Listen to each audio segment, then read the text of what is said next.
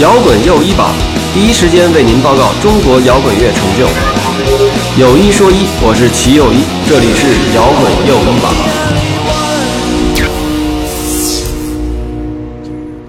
之后的这个北京欢迎哎你，，再说到这儿，您稍微停，这得认真说说。太有文化是哪年到哪年？应该是零二年到零零八年，零八年。这公司不管怎么样啊，至少名字起的特别好。所有音乐公司 里，就是太有文化这名儿起的最好。 好，说到这个零八年，就是小柯老师特重要的事儿了。北京欢迎你这歌是应该说是您最重要的作品之一了，嗨，这也是赶上了，是吧？赶上了。嗯，不管您自己怎么看，从我们普通观众、听众角度讲呢，觉得那那年奥运会这几首歌，这首歌可能是最广为流传的一首哈。嗯，您讲讲这前后过程呗。这个 前后过程，嗯、就其实这里边有一个人人，就是这人的这个变化，嗯从开始一任性，自己想干什么就干什么，然后到做这家公司的一些这个成长和历练，嗯突然发现你需要，就是我，就是那三十五六岁的时候，我特别想站在高处看看问题，嗯，就这是一个特别就哎就就明白明白。哎就就你知道吧？就是也能不能知道让我们也当回明白人，哎就是是这意思吗？对，就是因为你嗯你你，因为很多事儿你嗯看不明白。嗯，对吧？你嗯你都是你你都是被是忽悠的是是是。啊！当时不这“忽悠”这词儿特别，明白你明白咱们永远是被忽悠的。您这那年纪正是我现在就是这年纪。然后哎呀我说我能不能够不老让别人忽悠，哎我能够站在一个高处看这个世界，嗯能够嗯看到这个问题的真相。所以哎当时呢，就就有潜意识要，哎，有成长的潜意识。嗯嗯然后呢，于是呢，就努力的在用各方面的努力，再再去捋这些事情。嗯，所以当时呢，碰巧呢，就是这个零八年前夕啊，这个奥运真歌如火如荼的时候，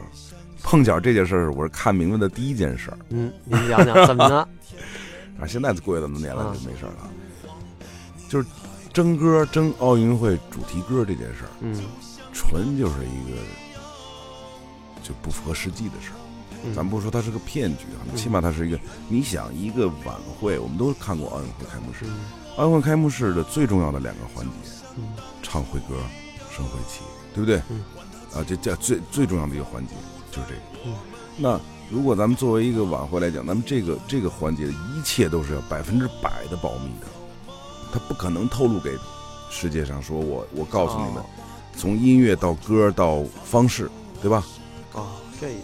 对不对？哦也是好，，所以说您全世界在这争歌嗯啊，你说我争了个主题曲，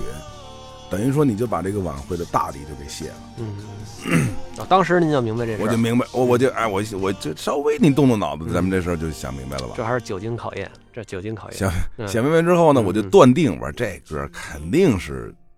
奥运会组织里边的这个级别高的人物亲自操刀，嗯对吧？嗯你这这这是你捋都捋出来，所以嗯当时我就看着今儿总监是谁，不是嗯还中间换过吗？嗯啊，总监，我说那肯定就是他。哦，所以我落在我们那个奥组委那边那都是哥们儿，就每次每年说柯老师，咱们有没有歌叫？我说没有，这主题歌啊，我那你别骗我。啊就 就就后来就我就把这事儿跟他们就明了，嗯我你嗯我就讲这理，嗯他这边就乐，然后直接所以说后来我就从一个那个他们想让我去写歌，变成了我成了评委啊，嗯每次他们弄完我嗯过去评评委，哦这面儿得给过去哎评评委。但是评一直评呢，我一直听着我这歌儿，我写来写去，这好几万首都是一首歌儿，嗯就还内涵，啥就是手拉手啊啊，啥啊啊就大家都都模啊仿都个是那写例法子都啊朝朝朝那意思写。嗯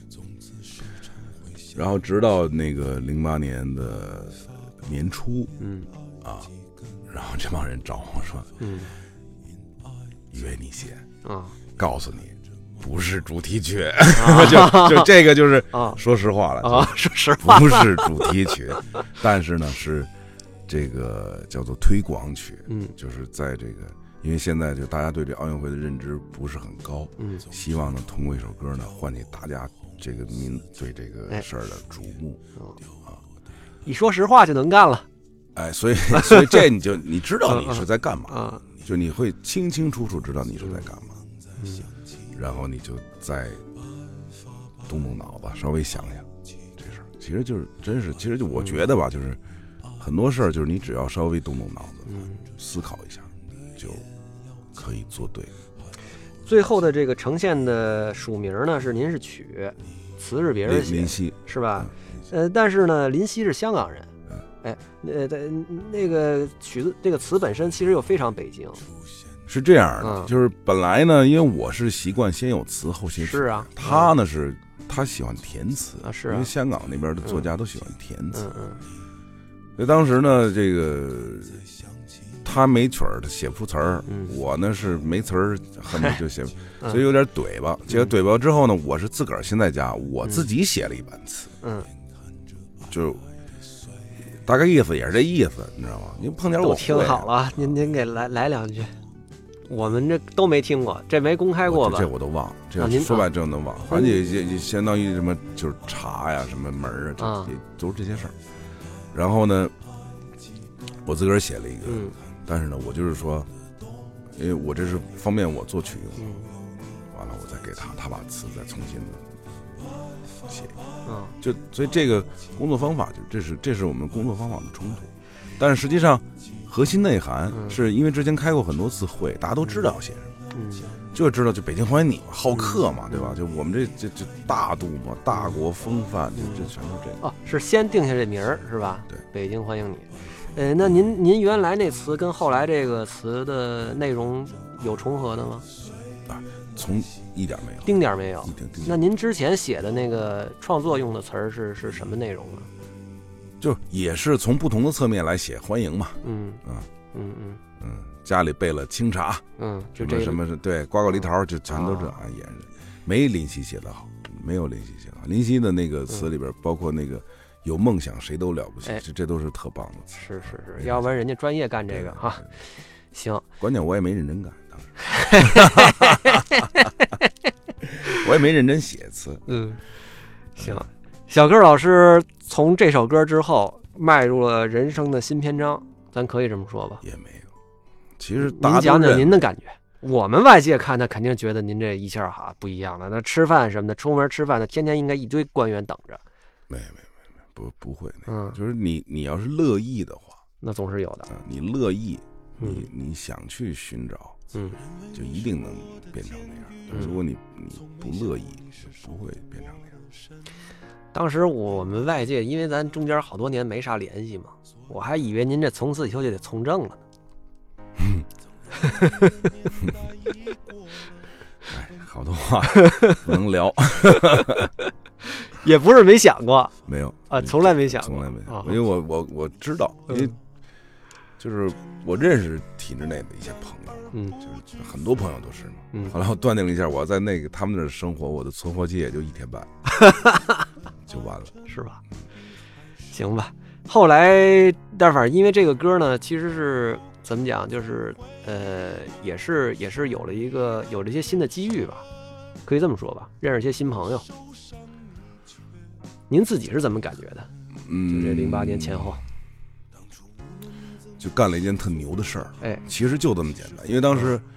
有一个人必须得提，叫于炳汉，他是一个香港人，啊，我知道，知道吧？于嗯炳汉呢，一直就是中期，就是两嗯千年中期，我们一直在一起合作。其实开始这个做这件事情有很大的动力是他在推动，嗯哦，他一直在就是，你想他一个香港人，然后每天跑这个奥组委联系什么什么这些事。哦，后来我就问他，我说你为什么嗯，这么去看？因为在我看来，他没有任何希望。嗯就是就是你本身他本身也没有作曲专业、作词专业，他就是一个经纪人的身份和嗯这个。他说他告诉我简单一句话，他说，呃，北京奥运会是第一次这么牛的事情。如果多少年之后有人说起来，我曾经为他努力过，我觉得特别的荣誉。嗯就是你知道吗？就是单纯的一种嗯光荣感。嗯所所以他当时说完这句话的时候，是其实挺挺震撼我嗯，啊！我觉得，对啊，我作为一个北京人的话，我当然也要去努力的争夺这份光荣。像今天跟小柯老师聊天，其实有一个感觉特别重要，就是说这个就是纷繁事物啊，其实你看的越简单、越单纯、越直接，可能跟这事情的本质就越接近，对效率就越高，是吧？所以当时那个嗯完了之后，就就是，呃，我记得这歌火了之后，嗯就别人都觉得啊，你火了哈，啊我特别，就我我是第一，我是火火过好多首歌， 是火锅好多遍了，第二呢，第二呢是我觉得这件事儿呢，就是我我完成任务了，啊我就其实我就完成任务了，嗯，因为这个歌严格来讲，它不像是其他的那些约歌的作品，嗯是那种就只要这歌能够它火的层面嗯能够带动这个戏，带动这个剧，带动嗯它是一小撮人，嗯，而这个好，这是啊他当时这是全中那好，全中国恨不得半拉世界，对，嗯恨不得是那个。所以嗯这个事儿的话，这个这个的那个对我的那个压力是挺大的，因为这事儿能成为压力是吧？能成为压力啊。因为嗯你想啊，你这件事儿写首歌容易，嗯啊，写首让一部分人喜欢的也容易。嗯你想写一首让我妈和那个就是我外甥女儿他们一一块儿都喜欢的歌，这太难了。嗯因为平时我在我们家的这个这个写一首歌，那永远是我妈喜欢的，我外甥女儿肯定不喜欢。当时还没孩子，对吧？嗯我女朋友喜欢的那个那个，可能我妈就不会喜欢。嗯就是整个的这个每个人的那个艺术对艺术对音乐的层次需求是不一样的，所以你如何去找到一个那个切入点，能够让嗯所有人都能够喜欢，这是一个挺费劲的事儿，挺费劲。然后呢，咱们就是零八年，这算说完了是吧？这首歌您还有没有能补充的？我们其实特想听后来这个零八年之后，就这一两年之内您都干什么了？我做了个学校，哎，您讲讲这出。做学校是因为就是录这个歌的时候，嗯，就是录这歌的时候，你排位嘛，八十多个人，啊，歌手八得十多拍个创作者都是歌进手歌手这歌不是啊，对对对呃对对，好多人唱的嘛，好多人唱嘛啊啊啊啊，所以这排位你知道吗？这这有排位是把我扎了我一下。这事儿归您管呢，这这事开始他不归我管，啊是归别人管，就是归那这个不归领他导们。管吗？然后呢，第一版嗯排位出来之后啊，啊，这歌七分钟，前三分半没有一个内地歌手，哦，那这谁给排的呢？人家很正常，甭甭管谁给排的，嗯人是按照那个什么百度热度榜哦啊，什么什么哦那个演出价目表啊，什么什么，嗯人就比你有名，人就嗯比你那什么，嗯是按照这个排的。嗯的确对，对吧？我们这个是个是歌曲是个产品的话，你用最重要的去吸引别人。嗯但是我这碰巧这个表呢发，我是制作人，你得发给我得看呢。我一看我，对吧？咱们就是再糊涂，你也不可能糊涂成这样。是，我说我这不灵啊，头我两句怎么也得是北京话吧？不是，我就说这么 这么的，这个其实就是从这个精神上来嗯嗯说嗯，你是觉得这是北京奥运会。嗯，你从这个街面上来说，以后我还混不混啊？是是所以是后，来我就跟这个嗯领导我就反映，我说这不行嗯啊，也是这个两个问题我一谈，后来再排的时候就是一个内地的一个港台的，嗯你你你现在看就就是这么排下来的，但是之前的这版，它其实给了我一个很严重的这个启示，嗯什么呢？我就开始看，就是大家一直原来一直认为说这个流行音乐不用学，嗯，对吧？唱歌是一个想唱就唱， 啊，只要您敢唱，您站那儿就行。它是一靠胆儿大完成的事儿，而且 而且还是一个靠这个混，就每天就嗯这么折腾。我们这潜意识都是这么认为。嗯实际上，在国外嗯每个地区都是有专门学习的学校，它是训练出来的，它不是磨练出来的。碰巧，可是我们之前所有的歌手都是磨练出来的。然后再加上我有这个之前学过这个教育，我有教师的这个情节，再加上我看到了这个现象的本质，再加上北京这个北京怀你这件事儿的刺激，嗯，哎呦，我这我应该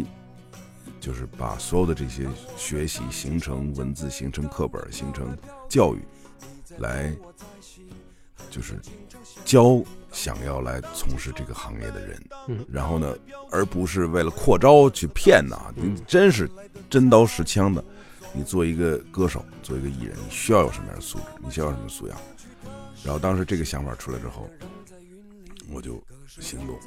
行动，然后就写教材啊，包括捋思路啊，然后找地方就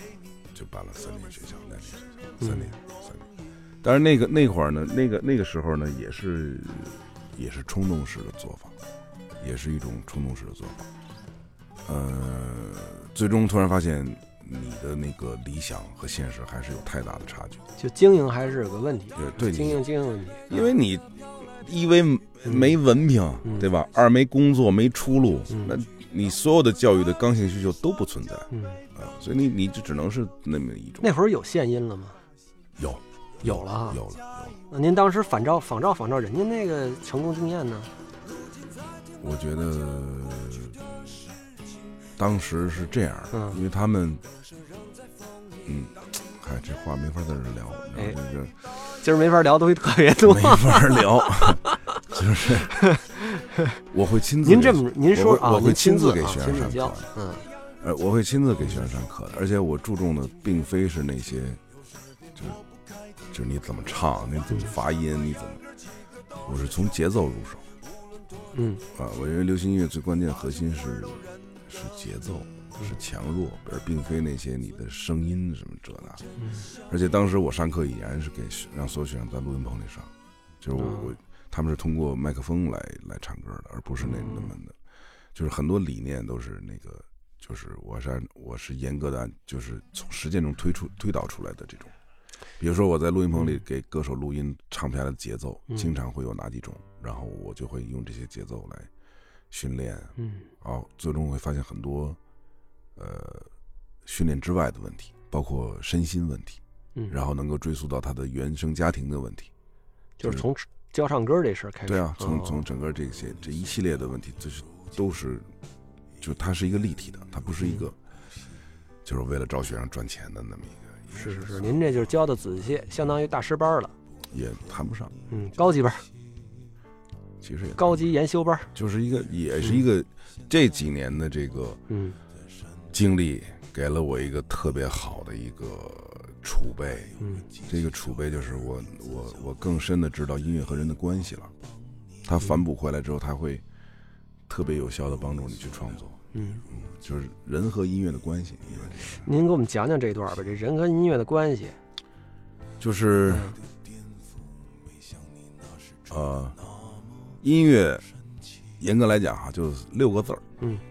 高低长短强弱。高低、长短、强弱，对，这这高低长短强弱的一堆一人儿搁在一块儿就叫音乐嘛，对吧？嗯那高低就是那个那个你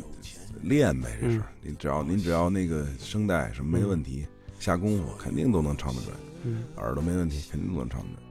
长短就是节奏，节奏这就不一定了，就是内心的一些活动就起到作用。其实节奏你在你是在和时间做做对抗，嗯对吧？你要把时间这个我们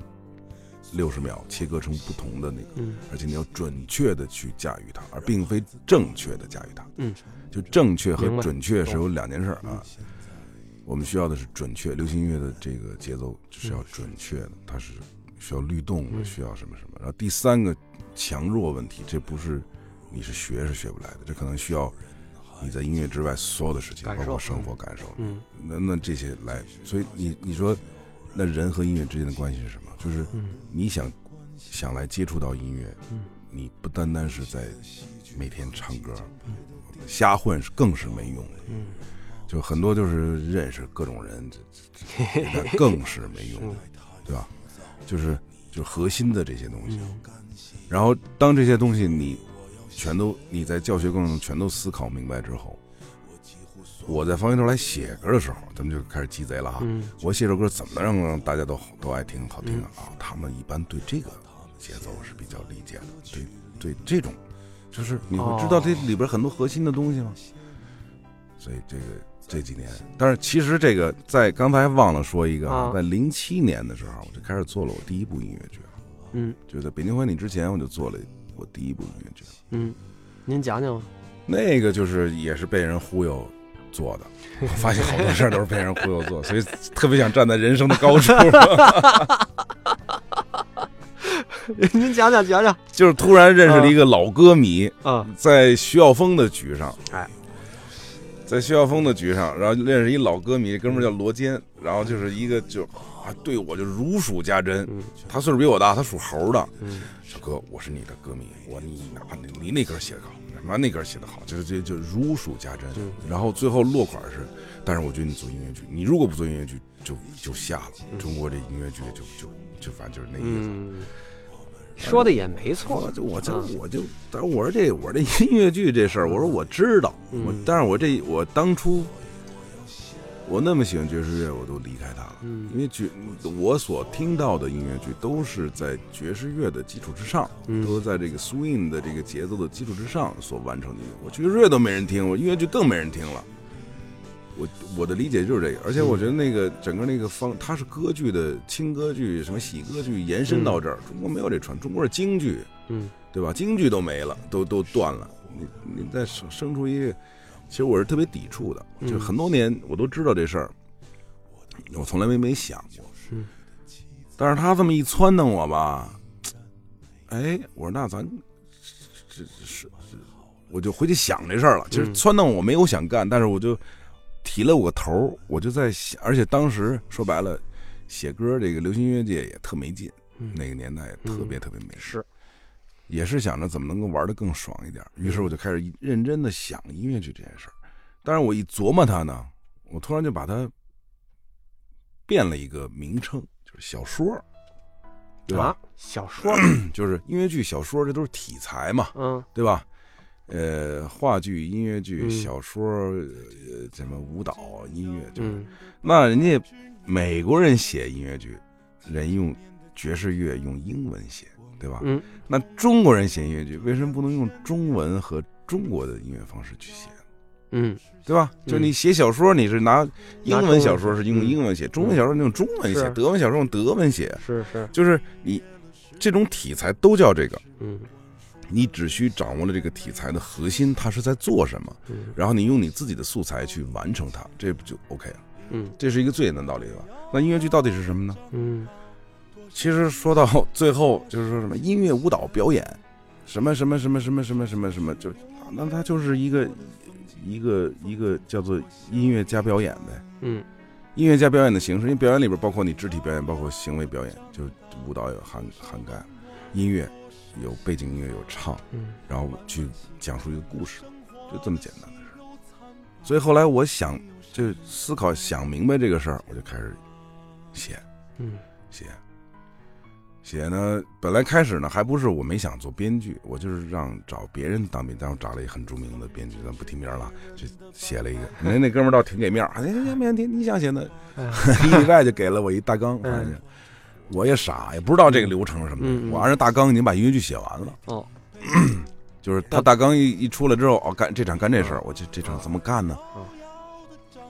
就写完了哦，相当于把自己剧本给写了，啊，就是就，但是写到最后突然发现不对，这故事嗯这故事写不下去了。嗯就是这么这结尾有点不靠谱吧？然后再找这哥们儿说改这结尾哈，哎呦哎呦，最近这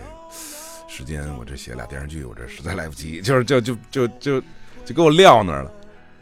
但是那个过程，嗯就是那个实习的那个过程，嗯却使我深深的被这东西迷住了。就是我突然发现，在这里边儿你可以写到你这辈子永远写流行歌写不到的那些嗯东西。然后于是呢，我一看人家，对吧？人家大编剧挺忙的，我就自个儿开始琢磨，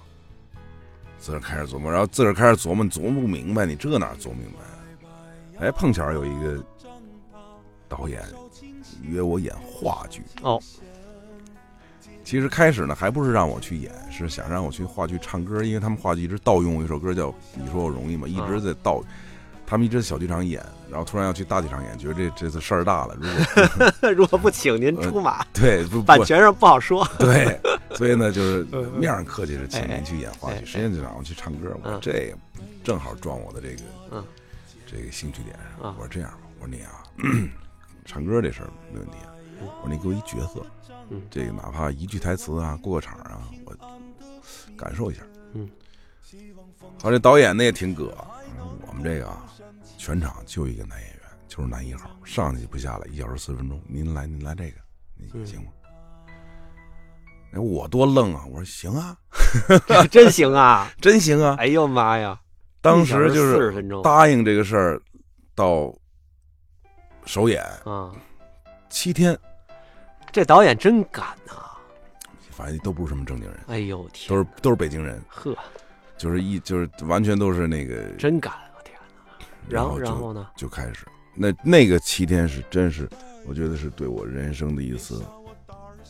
改变。啊，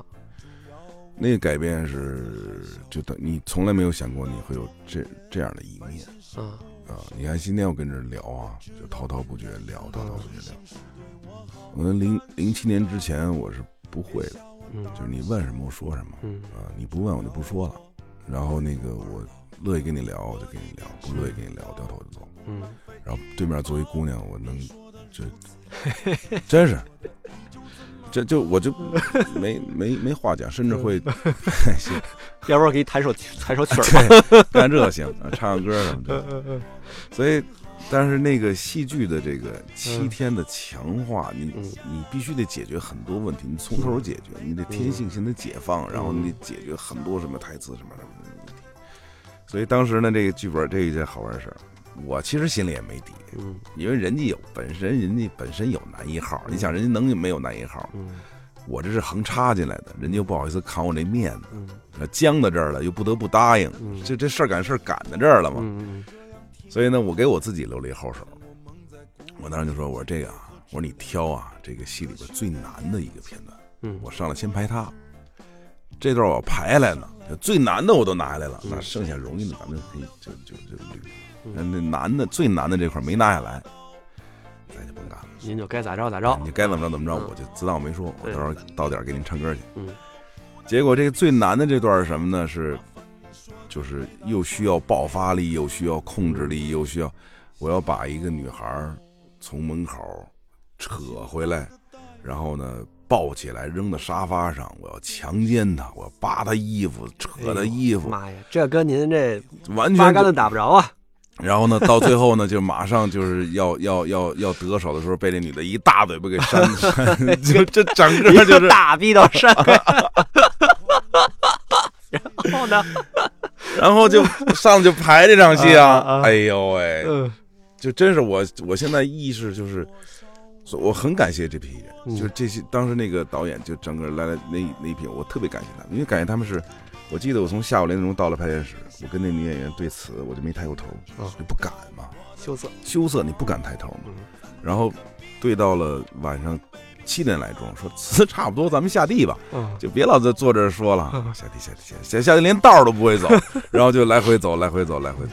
然后那个就所有的演员都在鼓励我，嗯，就其实这个鼓励是特别重要，就说说那可儿没事儿，你就没事儿，你你你就抱我，你抱我怎么了？你就就就就就就说那个事儿哈嗯，然后真是就到了晚，我印象特别清楚，到了晚上十一点钟嗯的时候，就就是好像有一个那个皮儿啪就破了。嗯解放天性了。啊，那个那个皮儿一破，嗯当晚那个皮儿破了，回家我连夜就写了首歌给那个戏哦，啊，就是那个戏里边一个场景，明白。就是后来那个戏那段就没用那个原来的歌，就嗯就是我专门给他写。从第二天，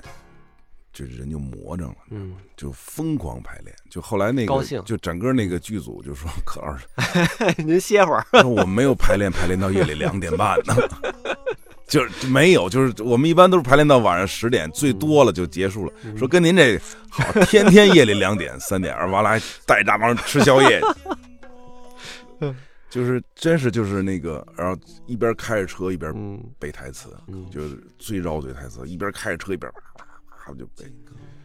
这是演高兴了。呃就是不是就是你找到了一个那个嗯你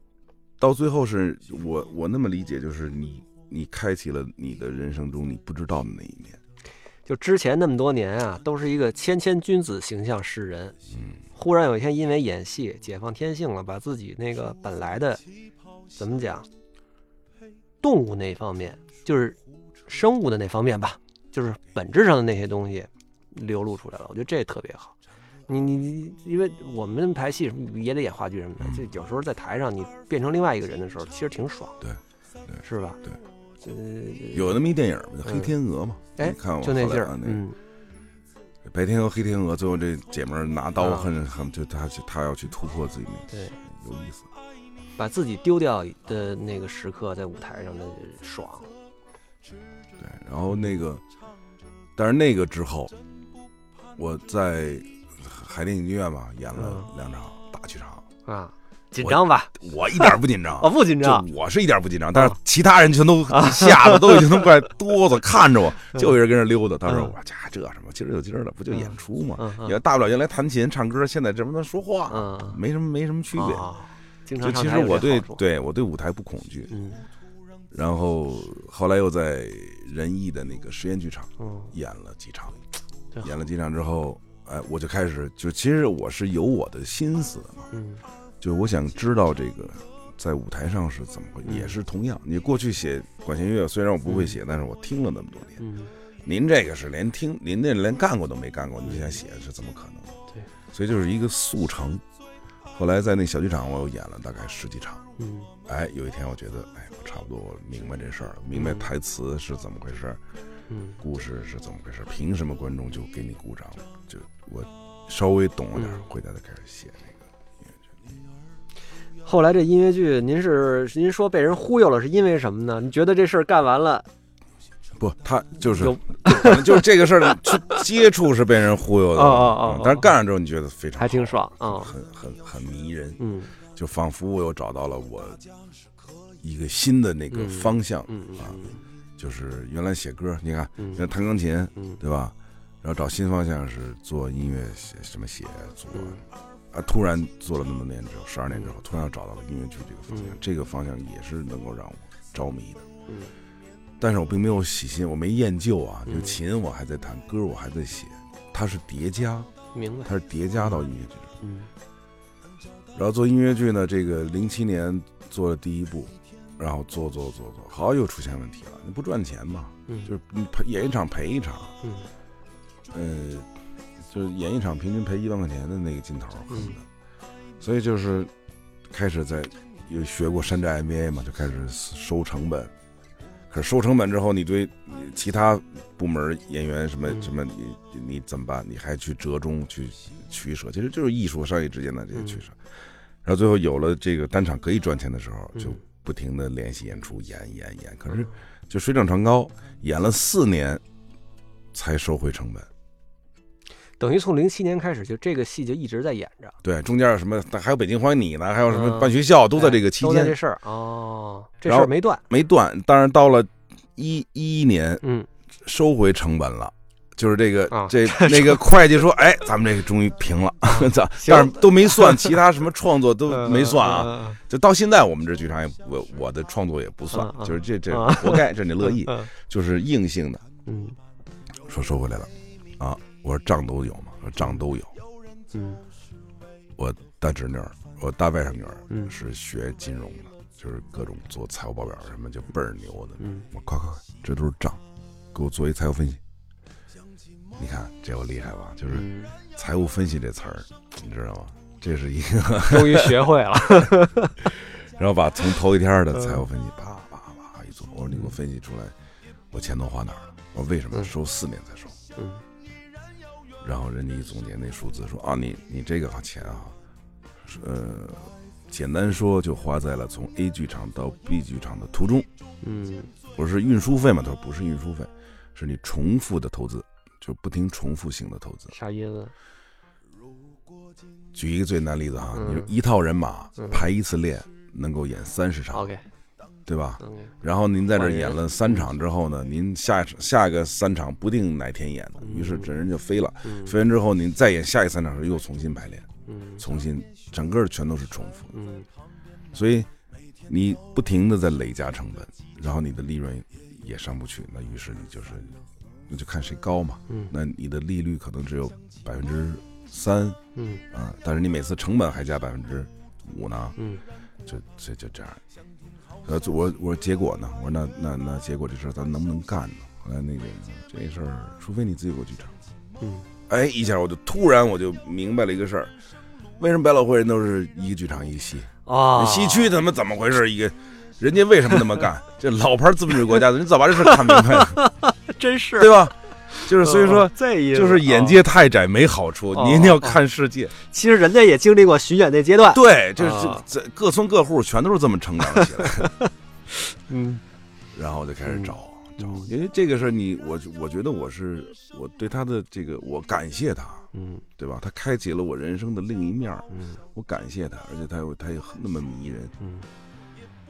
也是找找找找，最后找到这儿。嗯，小柯剧场，嗯，这叫七不是七九八，这叫七五幺，七五幺嗯。嗯，咱听众里有没来过的没有啊？有没来过的赶紧来看看啊！一年三百六十五天得演三百六十天吧，演两百六十多场，两百六十多场，那就是说得有两百多天是演出的。对，所以两百你六咱两百六十场嘛，两百六十天演出嘛，嗯，基本一般的节假日、周末什么都会有演出，都会平日也都我们就周一周二休息，嗯人家是周六周日，我们是周一周二，嗯。双休日这国家规定的。像咱们平时这票务是一般都是通过网上提前订票吧？对就是网上订也行，然后通过我们那个去公就号，公号，嗯，对，直接进来就小柯剧场的公号，啊，这个小柯本身那公号是不是也可以自买这儿的票也行，那不还得过一道啊？过一档啊！小柯剧场加俩字儿就行。我是真推荐大家呀、关注一下小柯老师这公号，就是小柯本人那公号，因为我就关注了。哎，我 这还老哎留言呢，哎，还老互动呢，还说真的，就是这次跟小柯老师重新联系上，其实主要是因为这公号。跟我，嗯，是吧？因为啥呢？我是从哪个朋友的朋友圈里边看见小柯老师这公号呢发的那个内容，我就特喜欢，读诗、弹钢琴，倍儿文艺，倍儿文艺。底下这浏览量一二百、二三百，我说哎，这符合我喜好装逼的这个。哎现在现在上去， 现在上去了、啊，现在在上去去了啊嗯。然后我这我就关注了，关注以后我发现还真不是说一次两次偶然的，是长期如此，三年，长期如三此年，哎，品质保证。后来我这个就经不住对小柯老师的滔滔敬仰，经常留言互动哎，嗯，我是还真的挺感动的。当时像您写的那个，呃，给女儿的诗嗯，给儿子的诗，哎，我觉得都是写的真的是非常好。这长读你就会有那种感觉。嗯，咱们这个，啊，您说，诗这个事儿是，嗯，严格来说呢是就是也是贼的一种体现哈。就是您说什么呢贼是啥意思？就是我我就嗨，就是我这个 聪明嘛，聪明，聪明，哎，您就说聪明去，就是嗯什么呢？因为现在严格来说，看书风险极大，容易耽误功夫。容易耽误功夫。嗯你看半天，而且现在他妈的有有文学价值的书，老书居多，哎，老书居多嗯，嗯新书基本上嗯约等于无啊。所以那个这个，但是你得看呢。你说你一个搞文艺的哈，嗯就甭管你写歌写戏也好，你不能丢失文学。我觉得文嗯学是一切基础。根源，嗯根源，嗯所有的根源都在文学。然后呢，我突然就想起来，我觉得诗歌是在文学中的这个这个排序是在最根源中的根源，根源中的根源。嗯碰巧我认识几个这个写诗的哥们儿嗯，像赵野啊这几个人，我们都是好多年的朋友。原来从来之前没有在过任何在这个这个学术层面有过交流，都是酒肉朋友，你知道吗？嗯就是喝酒啊、喝玩儿啊，从来没讨论过这个问题。于是呢，我就专程的跟他们讨论这个问题。后来我说，我说我我说帮我读读，我他们先给我看，我看看不懂，嗯我这有什么可看的？说乱七八糟。后来那个他们是就跟我讲说你读读看，嗯我就读，哎，一读果然不一嗯，诗歌本身是有音乐性的，样啊，果然不一样。嗯于是呢，我就试着把这个他推荐给我的诗歌就读出来、录出来，嗯然后录出来这个，因为在我们家干这事儿太方便了，录完了之后弹个琴，哦，我觉得这太好了，这个嗯这一下这一这一举好几得呀、啊这个就是一第一个是我有如此磁性的声音， 第二个是你还能借此那个看很多的那个嗯就文学的营养，嗯你你你顺着他诗里边东西，你可以爬到很多地方去吧。嗯它里边一个词的那个根源，它你你去查，然后你会嗯看看到很多东西是。然后你顺便连连琴，起码你还能弹弹，嗯能溜溜呢，就是就一下就爱上了，嗯而且就是开始是是这些诗人朋友给我推荐诗，他们是开始推荐，推荐推荐推荐推荐推荐，就变成了很多的诗人给我给我发诗，嗯然后到发诗的过程当中呢，我就我们大家都加了朋友圈嘛，就他们每天也都在发诗歌，就变成了我在看他们发的诗歌，哦我来选择，哦就我来选择我认为好的诗歌，就从开始的特别被动的人发什么嗯我读什么，然后慢慢一步一步的我开始选择，嗯选择到最后之后呢，我甚至尝试着去写嗯啊，然后就就这个过程四年吧，三四年的时间吧，就是你你不知不觉当中你的那个。整个在这个文学方面的东西，不，咱不敢说长进啊，起码是没有没有退步。其实就您写给女儿那首诗，我觉得已经达到相当高度了。你周围那些诗人朋友肯定也都哎，你这恭维过了吧？这个肯定都恭维过了。谢谢纠结啊，那个那完全没法弄那个。而且我还有啥呢？就是说，像小柯老师在公号里边分享的一些他写的内容啊，有些东西我觉得还真是很通灵的。当时我就一看，我觉得，包括您说自己这个，嗯，能够感受到自己前世是个将军啊，什么这些东西。我之前听您的音乐之类的，是从来没有想到，就是说，哎，会往这边儿想的。您这个这些年，这个就是呃内心上的成长，您给我们分享分享。内心成长， 就是其实没有清晰的脉络说你的嗯内心成长，就是其实严格来讲，你你越来越知道这个你要做什么。嗯就是所谓四十而不不惑惑，嗯五十而知天命嘛。哎是吧，四十呢不惑呢，其实这个不惑就是没有不再被世界上的一些表面的事情所，没错儿，干扰干扰，嗯你可以看到事情的本质，嗯对吧？就像比如说做这剧场，嗯这剧场我再热爱，我再折腾，我每天再怎么抱头扬长的跟这干，剧场的核心是什么？ 它是个生意，经营，它是个对，它不能嗯赔钱，嗯对，它赚一分它叫赚，它赔一分它叫赔。嗯然后你在一个在在这个不赔的基础之上，那就是一个这是核心理念。嗯对吧？他那么多赚点儿少赚点儿，这和你的情怀和理想有关系。当然嗯，本质是这个。所以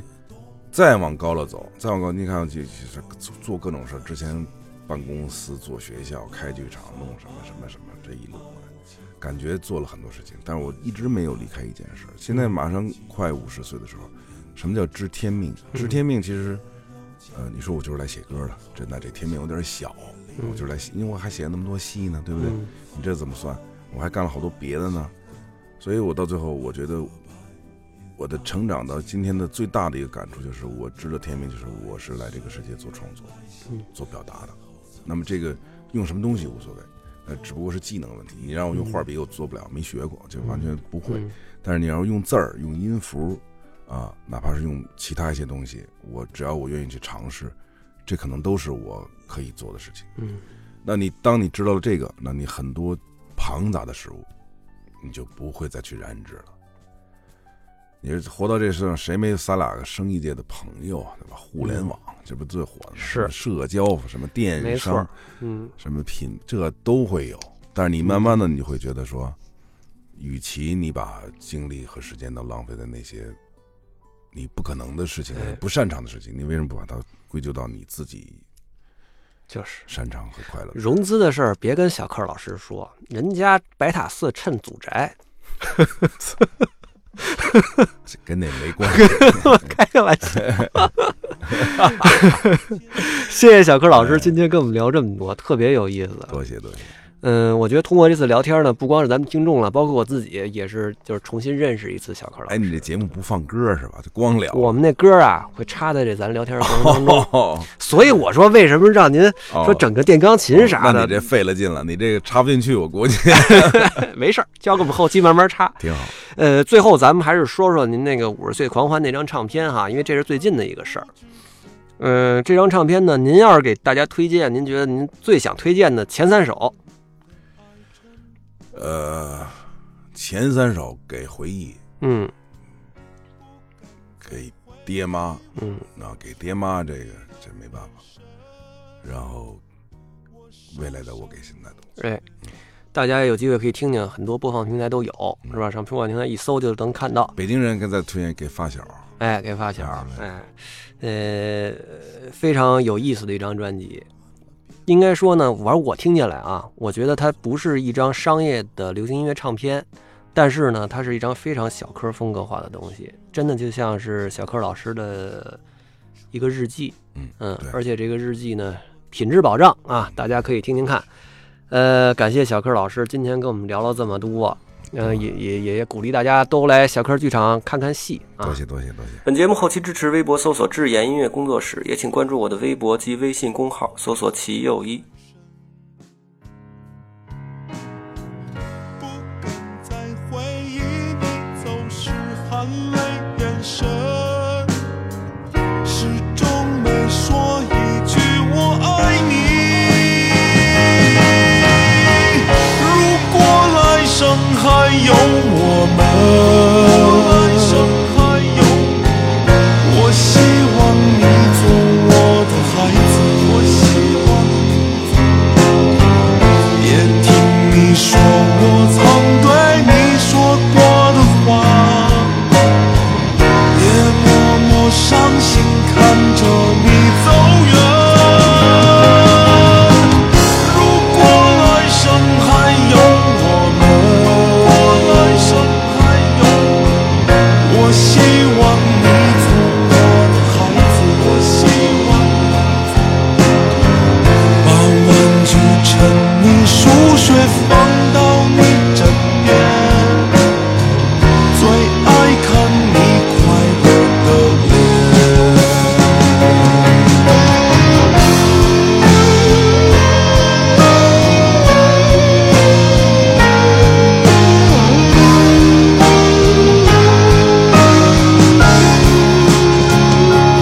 真我不养而不知父母恩，对你们愧疚比还深。不敢再回忆你走时含泪眼神，始终没说一句我爱你。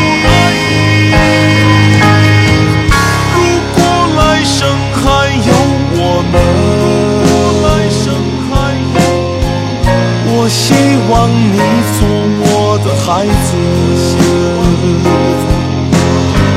也听你说我曾对你说过的话，